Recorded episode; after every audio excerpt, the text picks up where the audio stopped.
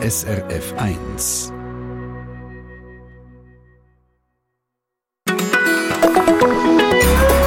SRF 1.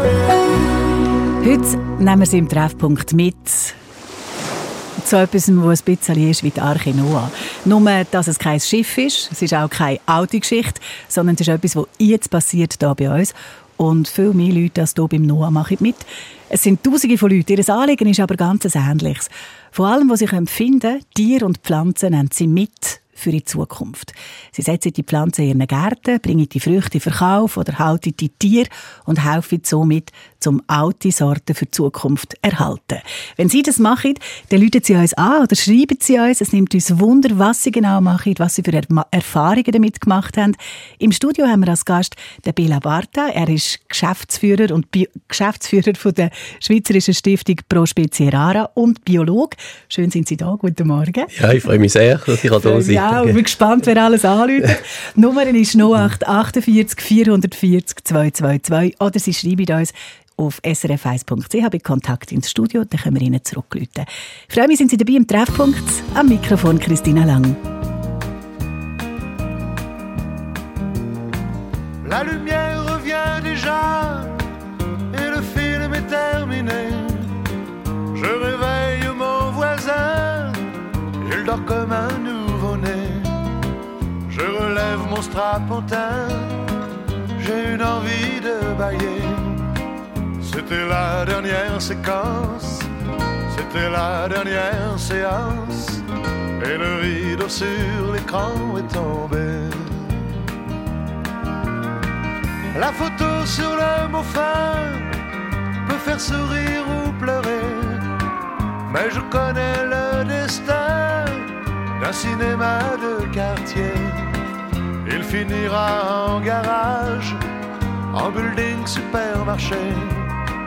Il n'a plus aucune chance, c'était sa dernière séance, et le rideau sur l'écran est tombé.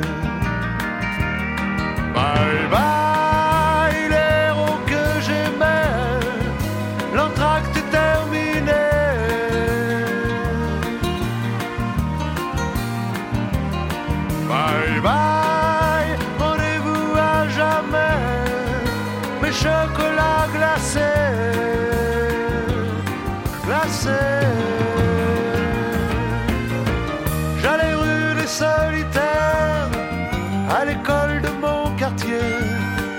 À 5 heures j'étais sorti, mon père venait me chercher.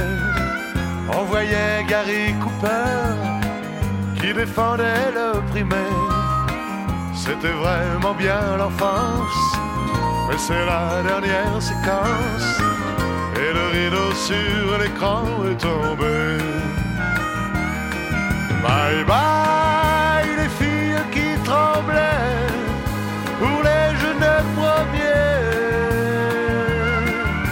Mm. Bye bye, rendez-vous à jamais, mes chocolats glacés, glacés. La lumière s'éteint déjà, la salle est vide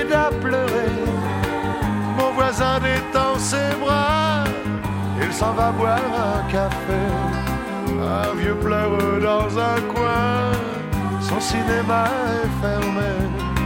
C'était la dernière séquence, c'était sa dernière séance. Et le rideau sur l'écran altes Kulturgut erhalten. Das machen wir ja eigentlich im Radio auch, wenn wir alte Musik spielen. Es ist zwar gar nicht so ein alter Song, 1998 vom französischen Sänger Eddie Mitchell, La Dernière Séance. Das ist der Treffpunkt auf SRF 1. Das Kulturgut, was heute darum geht in dieser Sendung, das sind alte Sorten bei den Pflanzen, es sind fast vergessene Rassen bei den Nutztieren, wo sich Leute dafür engagieren, dass die weiter bestehen, dass es die auch in Zukunft gibt. Angefangen hat das alles vor genau 40 Jahren mit einem kleinen Grüppli von begeisterten Leuten. Unterdessen machen Tausende mit im ganzen Land. Vielleicht mit einem kleinen Tomatenstöckchen oder vielleicht so, dass sie beim Einkaufen mal die Rüebli nehmen, die etwas anders aussehen als die meisten. Pro Spezie Rara steht dort Ami. Das ist aber nicht das Verkaufslabel. Hinter dem steht eine schweizerische Stiftung, die sich einsetzt für die Vielfalt von Pflanzen und von der Tierwelt. Und von Pro Rara ist der Bela Barta bei uns im Studio. Sie sind Geschäftsführer von dieser Stiftung, Sie sind Biologe und Sie haben sicher auch die ein oder andere spezielle Pflanze bei sich daheim, die Sie hegen und pflegen. Ja, das habe ich schon. Ähm, also ich habe verschiedene. In meinem Gemüsegarten habe ich einiges. Also ich habe zum Beispiel gerade den Federköhl noch, der noch steht, oder auch, äh, also man nennt sogar die ostfriesische Palme, äh, erstreckt sich da in meinem Garten und da kann ich also immer wieder, jeden Tag könnte ich jetzt eigentlich immer wieder Blätter Blätter abnehmen und die verkochen. Also das ist eine sehr tolle Pflanze. Von dem ganz Kleinen, also von Ihrem Gemüsegarten zum grossen Ganzen, können Sie uns einen Überblick geben? Können Sie uns erzählen, wie das genau geht, dass Sie alte Kulturpflanzen, alte Nutztierrassen wieder entdecken, schützen, retten? Vielleicht fangen wir an bei den Pflanzen. Ja, also das ist natürlich, erstmal ist es immer wieder ein persönliches Suchen. Also das heißt, ich habe sogar als Student schon ich alte Sorten gesucht und gefunden. Aber es ist auch etwas, was natürlich von den Leuten vor allem kommt, also von unserem Netzwerk. Und da helfen uns gerade eben die Medien oder auch, also es kann das Radio sein oder es können auch Zeitungen sein, wo wir wirklich auch Suchaufrufe gemacht haben in, der, in den 80er Jahren, äh, wo wir gesagt haben, ja, wir suchen verschiedene Bohnensorten oder wir, suchen, wir versuchen Beerensorten. Und da kommen schon so viele Leute sind auf das schon also eingesprungen und haben uns auch Sachen also effektiv gemeldet. Und äh, das ist mal eins, also dass wirklich Menschen auf uns zukommen als Organisationen und Sorten melden, die sie schon im Garten haben und seit Generationen im Garten mhm. haben, die Geschichten auch erzählen von diesen Sorten. Dann wissen wir, aha, das könnte etwas ganz Interessantes sein. Und dann tun wir das briefen, die Leute können uns das einschicken und so. Also das ist mal eine Sache, oder? Mhm. Und so kann man auch sagen, man hat das gesammelt, das, das Sagen, und man ist auch wirklich äh, in, in, zu den Bauern gegangen, hat gefragt. Äh, es ist lustigerweise, erst mal sagen die Bauern gar nicht so gern, dass sie noch eine alte Sorte hinter dem Garten haben. Was steckt dahinter? Warum? Und, ja, weil natürlich, äh, man schaut in, in Zukunft, man ist eher fürs Moderne, man möchte ja nicht äh, rückwärtsgewandt sein, also, aber oft äh, dann im Gespräch merkt man, ah, ja doch, da habe ich noch etwas von der Mutter und so, einen Herdöpfel oder so, auch eine schöne Zierpflanze. Und dann muss man ein bisschen hartnäckig sein, bis man kann anschauen kann. Und dann ist es effektiv, dass also viele Sorten, muss ich sagen, in meiner Anfangszeit habe ich über den Gartenhaken überreicht bekommen. Sind so ein bisschen nach Dealer, noch so ja, Das hat natürlich nicht nur ich gemacht, sondern das haben äh, viele, viele andere um uns herum, eben auch das Netzwerk. Und das ist natürlich das absolut Entscheidende gewesen. Also wir haben viele Leute gerade, die sich halt für das Thema auch emotional interessiert haben und uns geholfen haben, mhm. auch bei der Suche nach. Und wo Sie das alles zusammengesammelt haben, was haben Sie damit gemacht? Also eben, das, wir sind jetzt, also ganz am Anfang sind wir in St. Gallen gesehen und nachher sind wir nach Kölligen. In hat wir, haben wir ein kleines Büro gehabt mit einem Garten und mit einer kleinen Samenbibliothek. Also das heißt, dort schon ist das erste Mal gesehen, dass wir wirklich Saatgut auch gesammelt haben und haben können in einem klimatisierten Raum haben können lagern und ausbringen und äh, das ist so der Anfang gesehen, also dass wir dann von den Menschen, von den Leuten Samen bekommen haben von interessanten Sorten und die haben wir dann bei uns gelagert und haben natürlich sofort versucht, und das ist sehr wichtig, die Sachen auch wieder an neue Leute können zu verbreiten. Also wir haben versucht, das Netzwerk zu erweitern. Also wir können die eine wichtige Sorte, äh, die erste, das weiss ich, das war Lötschenthaler Bohnen, äh, also wo uns jemand definitiv dort auch geschickt hat. Und äh, die hat man dann halt versucht, eine andere, eine andere weiterzugeben, wo das dann auch mit Mit Sömli und später dann jetzt auch mhm. mit, mit Setzlingsmärkten. Richtig, wo die ja. Sachen sind. Ja. Jetzt kann man ähm, eine Pflanze oder ein paar Sömli kann man noch Ring über den Garten geben, ja. aber jetzt bei einem Kalb sehe ich es nicht so. Ja. Wie geht es mit den Nutztieren? Wie ja, also man muss ja sagen, dass Prospezia mit den Nutztieren eigentlich angefangen hat. Äh, und die erste große, äh, große Geschichte ist ja die Rettung von der Stiefelgeiss gewesen äh, wo man auch dann, das ist sehr typisch, eine Meldung gekriegt hat von Bauern, die gesagt haben, ja, da steht eine ganz interessante Rasse bei meinem, bei meinem Nachbauer. Äh, dem Haag. Bei denen, äh, effektiv, ja. das ist nicht der Bauer selber gewesen, sondern sein Nachbauer, der die gemeldet hat, die Rassen. Und der hat gesagt, das sei etwas ganz Spezielles, wir haben das gar nicht kennt. Und dann ist der Hans-Peter Grünenfelder, das ist unser Gründer gewesen, der ist dann effektiv zu diesen Bauern gerannt und hat dann wirklich gesehen, ja, das ist eine ganz spannende Geiss, die absolut nicht mehr diesen modernen Geissen entspricht. Oder hat viel kleinere Hüter zum Beispiel, aber äh, trotzdem eine sehr robuste. Und dann fängt man auch reden mit den Bauern. Die erzählen halt dann, dass die ganz äh, gute Nachkommenschaft haben. Also ein, äh, ein Geiss kann bis zu drei Geissli äh, gebären und so. Und das sind dann interessante Sachen, dass äh, die Reproduktion sehr gut ist und eben robuste Tiere sind. Und und dann ist es so gewesen, dass der Bauer dann effektiv leider gestorben ist und man hätte dann eine Rettungsaktion machen für die Tiere, dass die nicht äh, wegkommen. Und das ist doch eine typische, man hat dann die gerettet und hat die wirklich gesammelt, hat die in einem Stall von einem bekannten Bauer untergebracht und ist dann überall gefragt, ob es noch so ähnliche Tiere in der Gegend auch noch hat. Und dann hat man halt so, wie nennt das so, Kernherde zusammengestellt, ja. Nukleusherde zusammengestellt und mit, mit Weibli, mit Männli und hat dann auch dort wieder versucht, die jetzt natürlich aufzunehmen, woher kommen die einzelnen Tiere und dann hat man dann auch ein Herdenbuch aufgebaut. Man hat dann Listen erstellt mhm. von diesen Tieren und hat dann erst wieder versucht, die Tiere an andere Bauern weiterzugeben. Also man hat das wieder verteilt, genau wie die Sömli. Genau, ist das halt wieder Menschen gesucht, ja, wer kann jetzt die Tiere äh, weitererhalten und das ist immer wieder fantastisch gesehen in der Anfangszeit, wie viele Leute dann gesagt haben, ja, also bevor das ausstirbt, dann mache ich da mit mhm. oder hilfe mit. Mhm. Also die ja. Stiefelgeiss, mit der hat eigentlich alles mit, angefangen. Mit der hat alles angefangen, richtig. Darf ja. ich noch geschwind einen Gump viel mhm. weiter zurück in die mhm. Geschichte machen, ähm, zu einem Ort, wo alte Haustierrassen angefangen haben vergessen gehen oder man die mm. auf die Seite geschoben hat. Ja. Das ist die sogenannte Rassenbereinigung ja. 1938. Ja, genau. Was ist da ganz genau gewesen? Ja, also ähm, früher eigentlich die Bauern haben gar nicht so Rassen gehabt, äh, sondern die haben eigentlich so Mischherden gehabt. Also die haben alles Mögliche in ihren Herden gehabt, aber äh, natürlich, wenn man hätte wollen, nachher züchten, man hätte wollen in eine gewisse Richtung gehen von den Tieren oder sagen, ja, ich brauche jetzt den, Typ von Tier, möchte ich fördern, der soll mehr Fleisch haben oder soll mehr Milch geben, dann tue ich dort anfangen, wirklich die zu Rassen zu züchten, also zu ein bisschen einheitlichen Tieren zu züchten. Oder? Und das hat dazu geführt, dass man versucht hat, alle die Tiere, die nicht dem, dem, dem Bild entsprochen haben, das man gerne ahnen wollte, dass die hat man versucht zu eliminieren.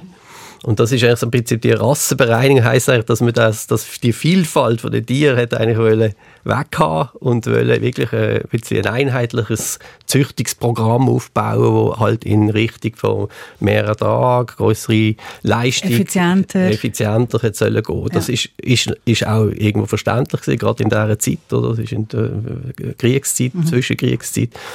Also wo dann auch wirklich man halt auf die Selbstversorgung hat gehen, man hat mehr mehr braucht. Man hat intensiver in Wirtschaft, Landwirtschaft braucht. Ja. Bela Parta von der Schweizerischen Stiftung Pro Spezie Rara, die sich einsetzt für die Vielfalt, um die erhalten, um die zu fördern. Jetzt haben Sie uns einen ersten Überblick gegeben, um was es geht. Und ähm, jetzt hören wir weiter, was unsere Hörerinnen und Hörer erzählen. Da haben uns nämlich ein paar geschrieben, haben sich gemeldet, was mhm. sie genau machen, was sie haben an alten Sorten und Rassen oder suchen. Um das geht es als nächstes in ein paar Minuten hier im Treffpunkt.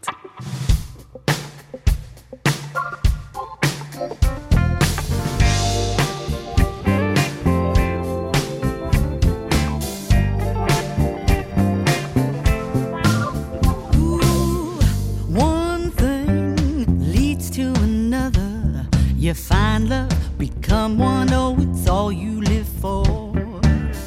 High times, but then it goes under. You wonder what it was for. Can't see it now, but up ahead's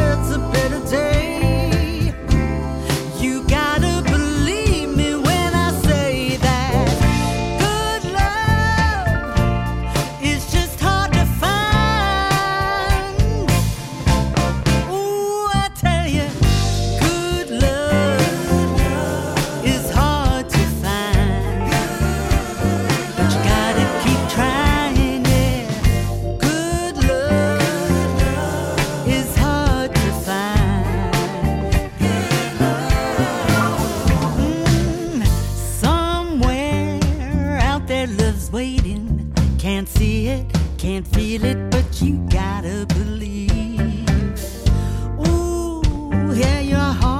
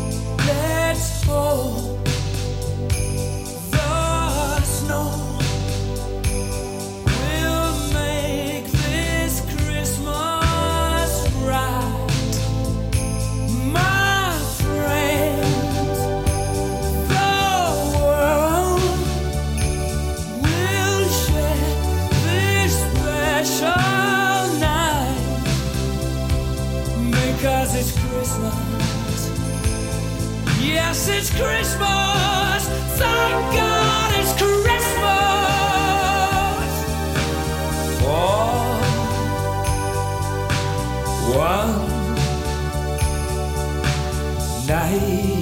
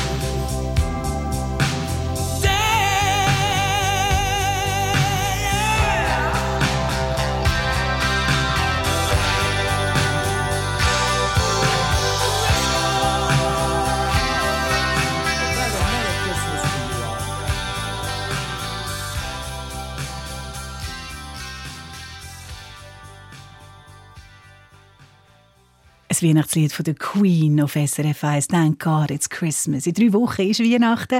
Und wenn es auch noch Tomatensaison wäre, dann würden beim Jean-Pierre Wollenschläger, der uns geschrieben hat, äh, wahrscheinlich nicht rote Christbaumkugeln am Baum hängen, Tomatenrote, sondern gelbe. Gelbe Beerentomaten sind es bei ihm gewesen. Mit denen ist es bei ihm losgegangen. Anfangs 90er Jahre hat er bei Pro Speziarara die Tomaten entdeckt. In einer Zeit, wo er sagt, hat sie in den Läden entweder holländische Tennisbautomaten, so beschreibt er es, oder Rispentomaten aus dem Treibhaus. Und dann haben uns ein Haufen andere Hörerinnen und Hörer auch geschrieben, zum erzählen, wie sie sich einsetzen, zum alte Rassen oder alte Sorten erhalten. Eine von denen ist Elisabeth Frey von Oberbib. Die ist jetzt am Telefon. Grüezi, Frau Frey. Grüß dich miteinander. Sie haben uns so schöne Fotos geschickt. Ich kann die aber nicht so gut beschreiben. Können Sie es machen? Das eine ist eine, Kuh mit ihrem Kalb. Welche ist das? Das wäre die Hingenwäldler, Mhm. Dodelia und mit dem Monikalb. Mhm. Und das andere wäre äh, Evolener und das ist ein halbjähriges Kalb. Das sind beides Evolener und Hinterwälder sind ähm, Tiere, die vom Aussterben bedroht sind. Aber Sie Genau. haben deren. Was hat Sie dazu gebracht, um das zu machen? Äh, wir haben früher auch schon immer Bauern gehabt. Wir haben Braunvieh gehabt. Nachher haben wir aufgehört, auch die Eltern altershalber. Und den Stall hatte ich ja noch gehabt. Aber auch vom Platz her war ein das Problem, was wollte ich wieder rein tun. Und einfach so aufhören wollte ich nicht. Ich will gleich wieder ein Kuhli, weil ich immer Kühe gerne hatte. Und nachher habe ich ein Inserat gesehen, Tierwelt, Ingenwäldlich gut zum Verkaufen. Ja. Und nachher habe ich dort mal angerufen. Dann sind wir die reichen. Bald gesagt, Ende der Welt. Schon lustig, als wir die sind reichen. Wo war es denn? Wo war die? Sachsen. In der Schweiz. Und nachher, nein, im Oberland. Ah, im Oberland, ja. Ach, ach, oder Achselt, ich, weiß nicht wie es geheißen hat. Ähm, und wir hätten wir müssten rauflaufen, wir nicht können rauffahren. Der Zit ist dann nachher mit der Kuh runtergelaufen. Ja. Oder die Kuh mit ihm. Das war mal lustig. Gewesen. Haben Sie Und- denn schon Bescheid gewusst über die Hinterwälder in dem Moment? Hat Ihnen das schon etwas gesagt, was das für eine Rasse ist? Nein, ich habe nur gewusst, sie sind einfach kleiner als die normalen Kühe. Und einfach robust. Ja. Mehr habe ich eigentlich nicht gewusst. Mir weiss vielleicht der Bela Bartha, er ist da vis-à-vis, er ist von Pro Speziarara und hat, Sie haben gerade ein bisschen gelacht, wo ähm, Frau Frey erzählt hat, wo sie die ist holen, die Kuh. Ja, Warum? da muss ich lachen, weil es ist so ein typischer, wirklich ganz ein typischer Fall, dass das natürlich oft auch Bauern machen, die eben vielleicht nicht gerade in der besten Zone, wo man gerade Hochleistungskühe gerade halten soll oder kann, äh, die halt dann dort halten, wo vielleicht einfach die Bedingungen auch ein bisschen äh, raucher sind oder und halt, ja, man auch nicht so schnell irgendwelche äh, Nährstoffe anbringen im Fuhr kann, oder das ist also ein ganz ein typischer Fall. Und ich habe müssen lachen, wo sie gesagt hat, sie hätte müssen nachher runterlaufen äh, weite Strecken, gehen. Und äh, die- gerade eben das ist typisch für die Tiere. Die sind eben leicht und die sind sehr berg, äh, berggängig oder? Und, und haben, äh, sind für das effektiv gemacht, dass sie eben auch Strecken laufen können. Machen Sie gute Erfahrungen, Frau Frey, mit Ihren Hinterwäldern? Also ehrlich gesagt, ich mache nicht mehr Angst. Auch schon vom, einfach vom Wesen her, eben gegen Evolene sind Unterschiede. Das merkt man gut. Aber vom Evolener habe ich jetzt noch nie Fleisch gehabt, das weiß ich nicht. Und vom Hingenwälder, also das ist einfach ganz speziell. Die Evolener haben Sie jetzt gerade angesprochen, da weiss ich natürlich auch nichts darüber. Wer von Ihnen erklärt es uns, Frau Frey oder der Herr Bartha? Was sind die Evolener Kuh- Kühenführige? Also, Das könnte ein Spezialist sein. also ich würde mich um Gottes Willen nicht als Spezialist äh, bezeichnen. Das ist mein Kollege, der Philipp Ammann, der ist der Spezialist für die, äh, für die ganzen Tierrassen bei Prospezerara. Aber ich doch ein bisschen etwas weiss über die Evolener. Und zwar ist das eine ganz nachverwandte Kuh mit den Ehringer. Es ist also auch, äh, ich habe das können selber mal beobachten, wenn man also eine Ehringer äh, Kuh in eine andere Herde rein von, also original zum Beispiel Braunvieh reinstellt, dann ist, hat die sofort das, das Management in ihrer Hand. Also es ist äh, wirklich auch, die hat das im Blut, so ein bisschen das Kämpferische. Und die kann sich also gut wehren, aber es ist auch eine kleine Kuh. Äh, es ist, äh, hat sicher auch gutes Fleisch äh, und sie ist, gibt aber auch Milch. Aber was eben bei ihr sehr spannend ist, das ist eine Kuh, die eigentlich an, an die grossen Wanderungen, also eine grosse, äh, man nennt das Transhumanz, also adaptiert ist. Die können, kann effektiv essen, also grasen und nachher kann die einfach weiterlaufen beim Verdauen. Also wenn die wiedergeht, äh, muss die nicht unbedingt liegen, sondern die kann dann einfach wirklich weitergehen und zum nächsten guten Ort gehen und kann so große Strecken machen. Also halt im Alpengebiet, der kommt ja aus dem Val d'Evolen, äh, also vom Wallis und dort hat man einfach das sehr geschätzt, die, die Eigenschaft von dieser Kuh. Und das ist jetzt zum Beispiel, wenn es die Kuh nicht mehr gibt, die Eigenschaft ist dann zum Beispiel weg. Also das ist eine ganz typische, dass die können eben große Strecken gehen, können, äh, können verdauen und können wiedergehen beim Laufen zum Beispiel, beim sich bewegen.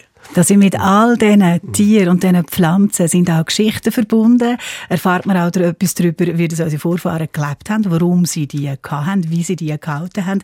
Jetzt möchte ich als jetzt noch der Frau Frey danken. Ich habe sie gehört husten. Schonen Sie sich, machen Sie sich einen Tee. Merci vielmals, haben Sie uns erzählt von Ihren Evolener Ja. und dem Hinterwäldler. Und schön, dass Sie da mitmachen und die Rassen erhalten. Danke vielmals. ja, merci auch. Auf Wiedersehen. Ade. Ade miteinander.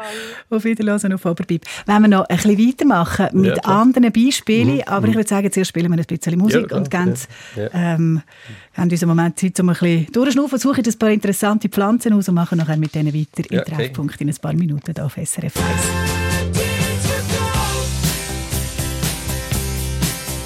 I was searching, searching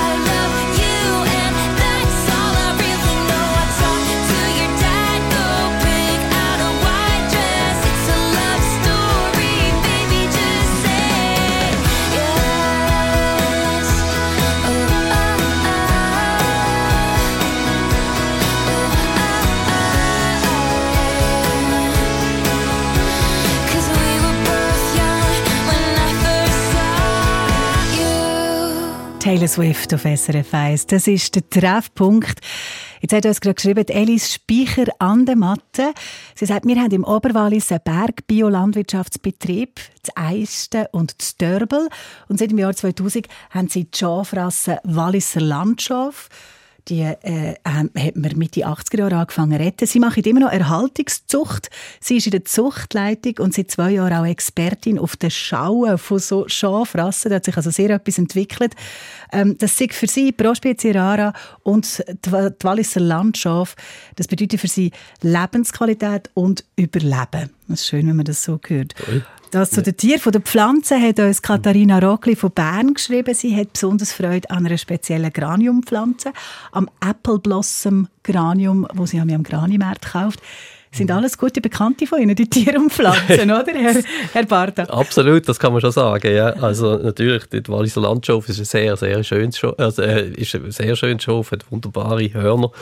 Äh, also von dem her äh, kann, ich, äh, kann ich nur großen Dank aussprechen an die Frau, die das jetzt hier erhalten und die ganze Arbeit auch macht im Hintergrund. Das machen viele Vereine. Jedes, jede Rasse ist ja auch einen Rassenverein, der sich um die Tiere dann effektiv kümmert und die ganze Züchtung auch koordiniert. Und äh, wir sind eigentlich so ein bisschen dazu da, dass wir natürlich auch da weiterhelfen, immer wieder mal so eine Ausstellung, auch größere, mit, äh, jetzt wie die Tierexpo gesehen ist, mithilft.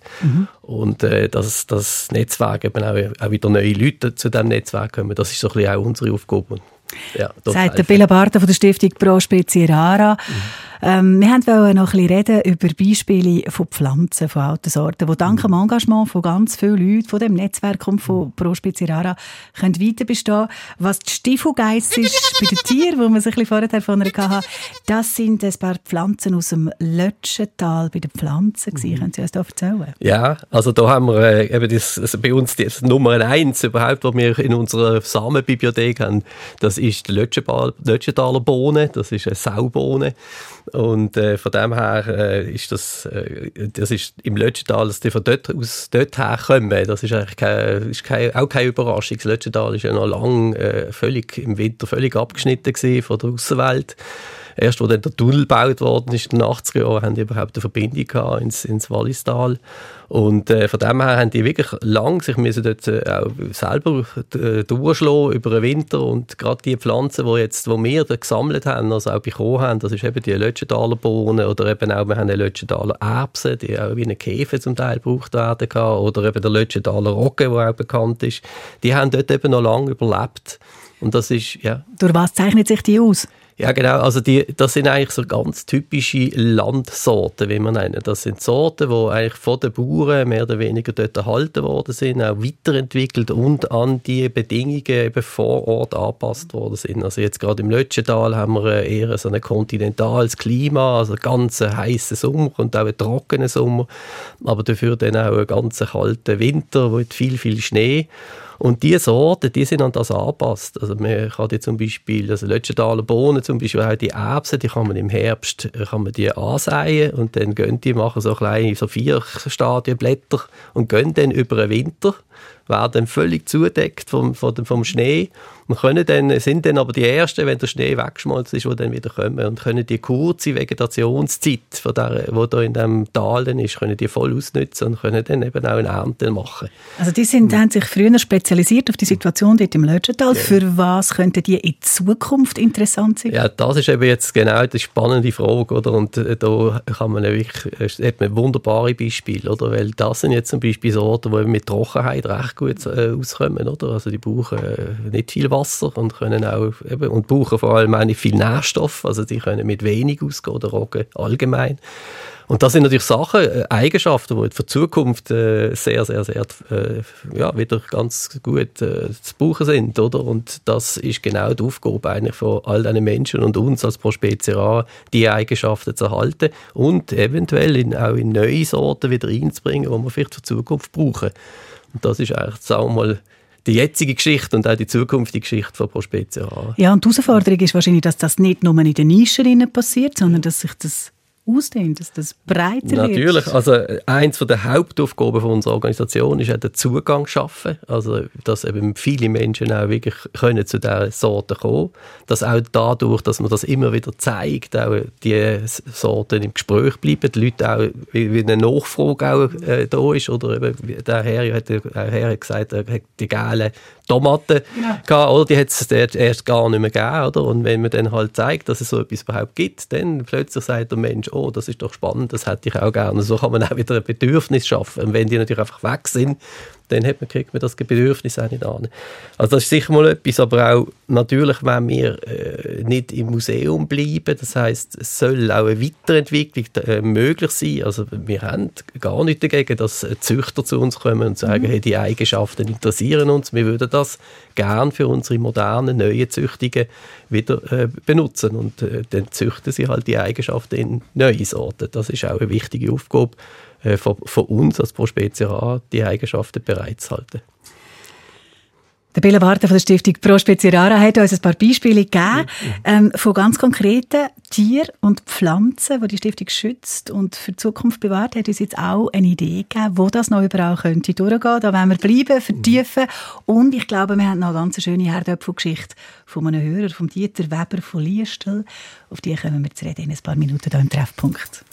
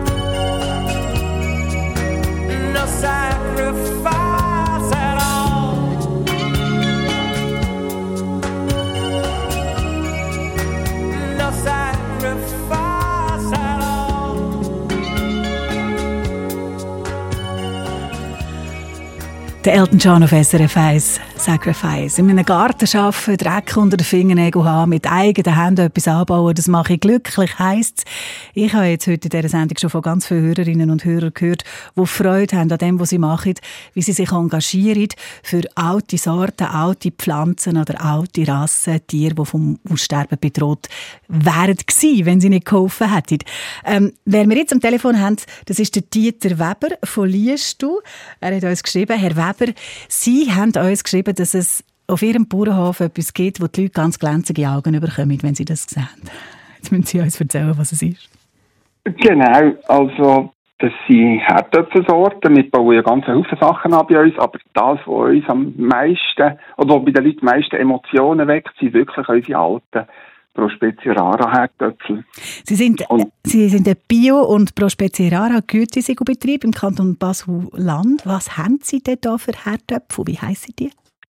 Also wir haben äh, 20 Sorten, glaube ich, in diesem Jahr gehabt. Das, äh, so eine acht Wochen Nüdeli ist so eine Sorte, Achersäge, äh, Baselbieter Müsli, Blaue Schweden, frühe Prättigauer, Parli, das ist eine 250 Jahre alte Sorte. Es gibt ganze Haufen, die wir äh, bei uns anbauen. Ich könnte Ihnen zulassen, wenn Sie alle 20 aufzählen. Die haben alle eben auch immer so schöne Namen. Sie haben Geschichten, die dahinter stecken. Ähm, was, ist, äh, was von diesen Geschichten kommt an? Die glänzigen Augen der Kundinnen und Kunden, mit was haben die jetzt zu tun? Also ich, mache seit 25 Jahren Direktvermarktung bei mir auf dem Hof. Und ein einziges Mal, das ist zwei, drei Jahre her, habe ich eine Kundin gehabt, eine ältere Frau, oder eine alte Frau, darf ich sagen, die bei uns ist gekommen, Achersägen holen und die Frau hat es effektiv beim Zahlen fast brüllt. Und sie hat nachher gesagt, das sei die gewesen, die sie im Zweiten Weltkrieg hatten, wo ihre Papi oder ihre Mami oder ihre Großeltern im Garten hatten, wo sie halt durchgefuttert haben mit denen. Und sie haben die jetzt 30, 40, 50 Jahre nie mehr gesehen. Und sie ist so überwältigt gewesen, sie hat sie schon kennt an der Form von der Herdöpfel. Ich glaube, wir hatten alle 20 Sorten, keine Ahnung, sie hat sie gerade wieder kennt. Und das hat mich so Eindruck gemacht und das ist eine Geschichte, die mir einfach geblieben ist bis heute. Herdöpfel verkaufen wirklich, je nachdem auch Emotionen. Ja, ja. Jetzt muss ich Sie noch fragen, Herr Weber, wie sind Sie denn überhaupt draufgekommen, um das zu machen? Was hat Ihnen der Impuls gegeben, um alte Sorten Nein. totaler Zufall. Also ich bin ja äh, Bauer und habe mal müssen Herdöpfel kaufen zu Bern und bin in Löb gegangen und habe eigentlich einen ganz normalen Bio-Herdöpfel wählen und sehe dann nebendran Herdöpfel für 14 Franken das Kilo. und dann habe ich so für mich gedacht, wow, also das finde ich schon frech. Aber das, das muss ich probieren. Wenn, wenn der Löb sich getraut, damals für den Preis, der kaufen, muss etwas dahinter sein. Hat er eine Sache nicht ganz getraut, habe gleich noch einen anderen genommen, ich glaube ein Agria gewesen, einen ganz normalen. Bin also mit zwei Sorten heim, ein Raclette gemacht, ich hatte die beiden auf meinem Teller gehabt, habe zuerst den Agria genommen, was Gefühl das ist ein guter Herdöpfel. Und nachher habe ich den Parli genommen, das war eben die alte Sorte für 14 Franken. Und dann, das war das letzte Mal gewesen, an dem Oben, wo ich einen normalen Herdöpfel gegessen habe. Ich hatte so eine Geschmacksexplosion im Mund gehabt. Das, was andere Leute immer beschreiben und ich nicht habe nachvollziehen was das ist. Ich habe es dort erlebt. Und das war der Start für uns, um die Sorte daheim anzubauen. Hi. Sie haben mir jetzt gerade das Herz aufgetan für Herdöpfel. Herr Weber, also- merci viel, viel mal für das, was Ja, Sie uns danke. erzählt haben und für Ihr Engagement. Das ist sehr eindrücklich. Danke und alles Gute zu Ihnen auf vielmals. Liestal. Gleichfalls.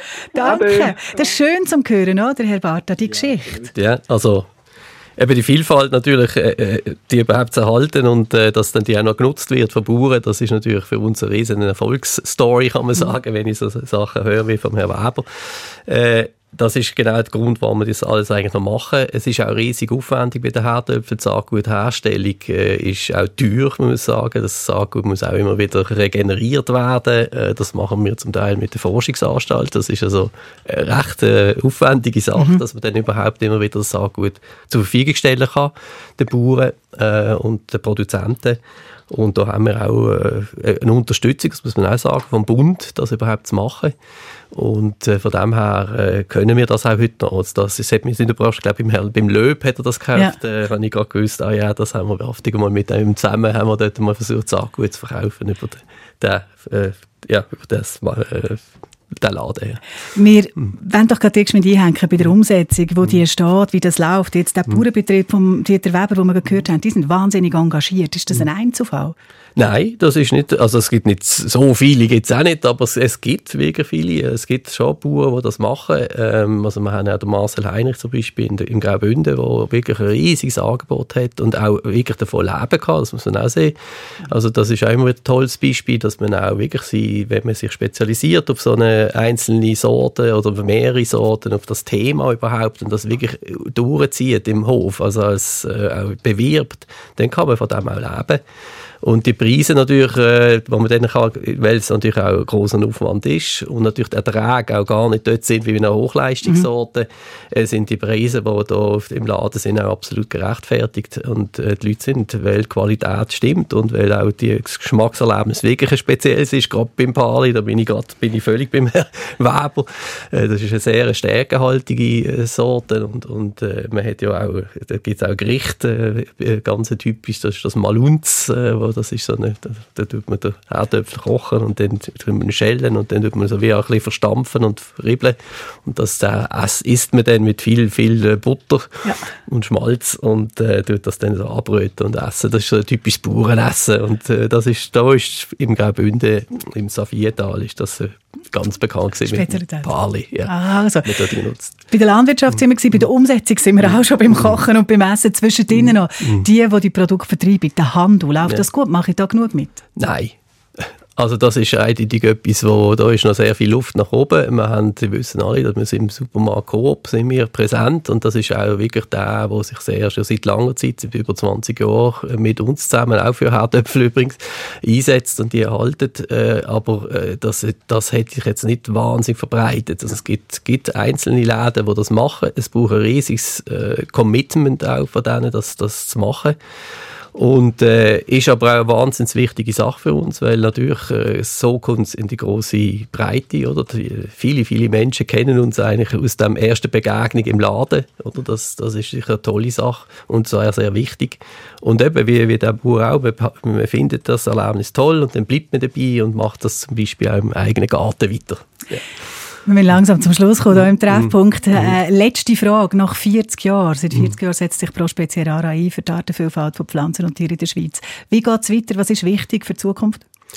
Ja, also was natürlich wir sehr äh, brauchen, ist, äh, dass wir die Vielfalt müssen wir ja auch draussen können anbauen. Und für das brauchen wir natürlich auch System, Landwirtschaftssystem, die überhaupt mit dieser Vielfalt äh, umgehen können. Das heißt, äh, natürlich ist es ein, ein Gegenbeispiel zum zu den Monokulturen natürlich. Und äh, es gibt heute immer mehr auch Forschung im Agroforst, äh, äh, Agro, äh, Agroforst, ähm, ja, Agroforst, Landwirtschaft oder regenerative Landschaft oder eben auch wie die Biolandwirtschaft, wo halt die Vielfalt auch wirklich kann auf ihren Feldern managen und da ist, das ist dann auch wirklich eine Fläche, eine Möglichkeit, wie wir unsere Vielfalt in die Systeme hineinbringen. Und das, das, das müssen wir in Zukunft wirklich fördern und da mitmachen und auch schauen, wie tun unsere Sorten in sonnigen Systemen. Das ist eine Aufgabe, die Pro Spezial in der Zukunft sicher hat.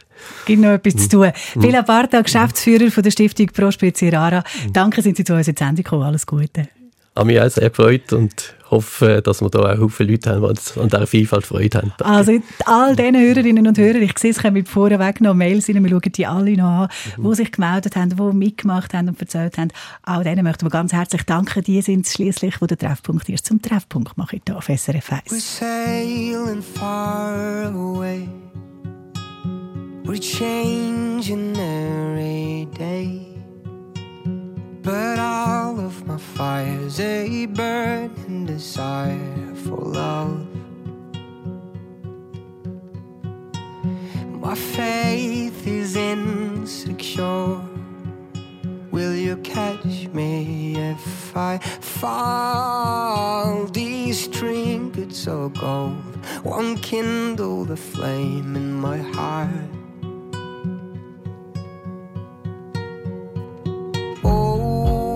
Ferry road, where have you gone? I ache in my soul and I need someone. Why don't you give me your hands and guide me back home? Cause soon I'll be old, just a name on a stone.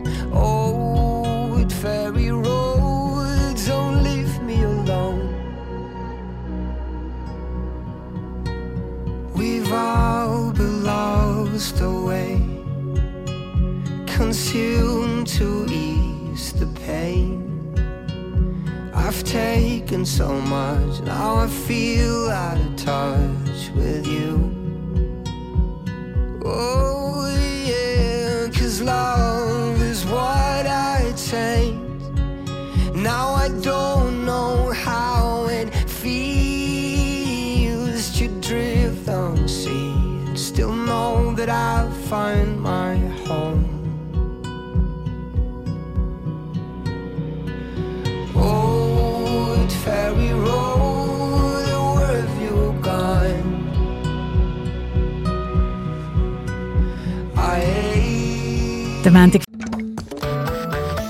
Sendung von SRF1. Mehr Informationen und Podcasts auf srf1.ch.